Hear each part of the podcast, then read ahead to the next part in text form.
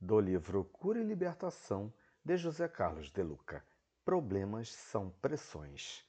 Problemas são pressões que a lei de evolução realiza para que o homem se aperfeiçoe, transformando algo dentro de si mesmo.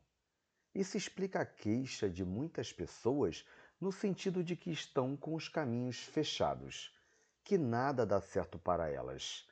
Certamente, os caminhos estão fechados porque a pessoa está fechada para a renovação, para o crescimento, para a transformação. Ela quer coisas novas, fazendo tudo velho. Ela quer crescimento, mas não quer crescer.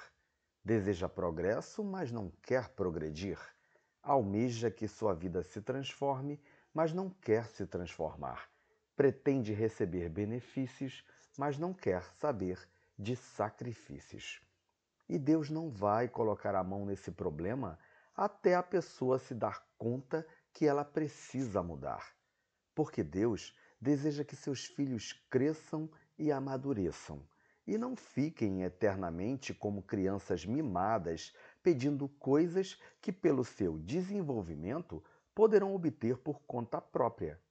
Deus nos fez co-criadores da obra divina.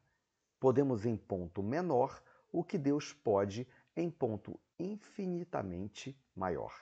Somos seres criadores, somos solucionadores de dificuldades, caçadores de soluções, perseguidores do progresso.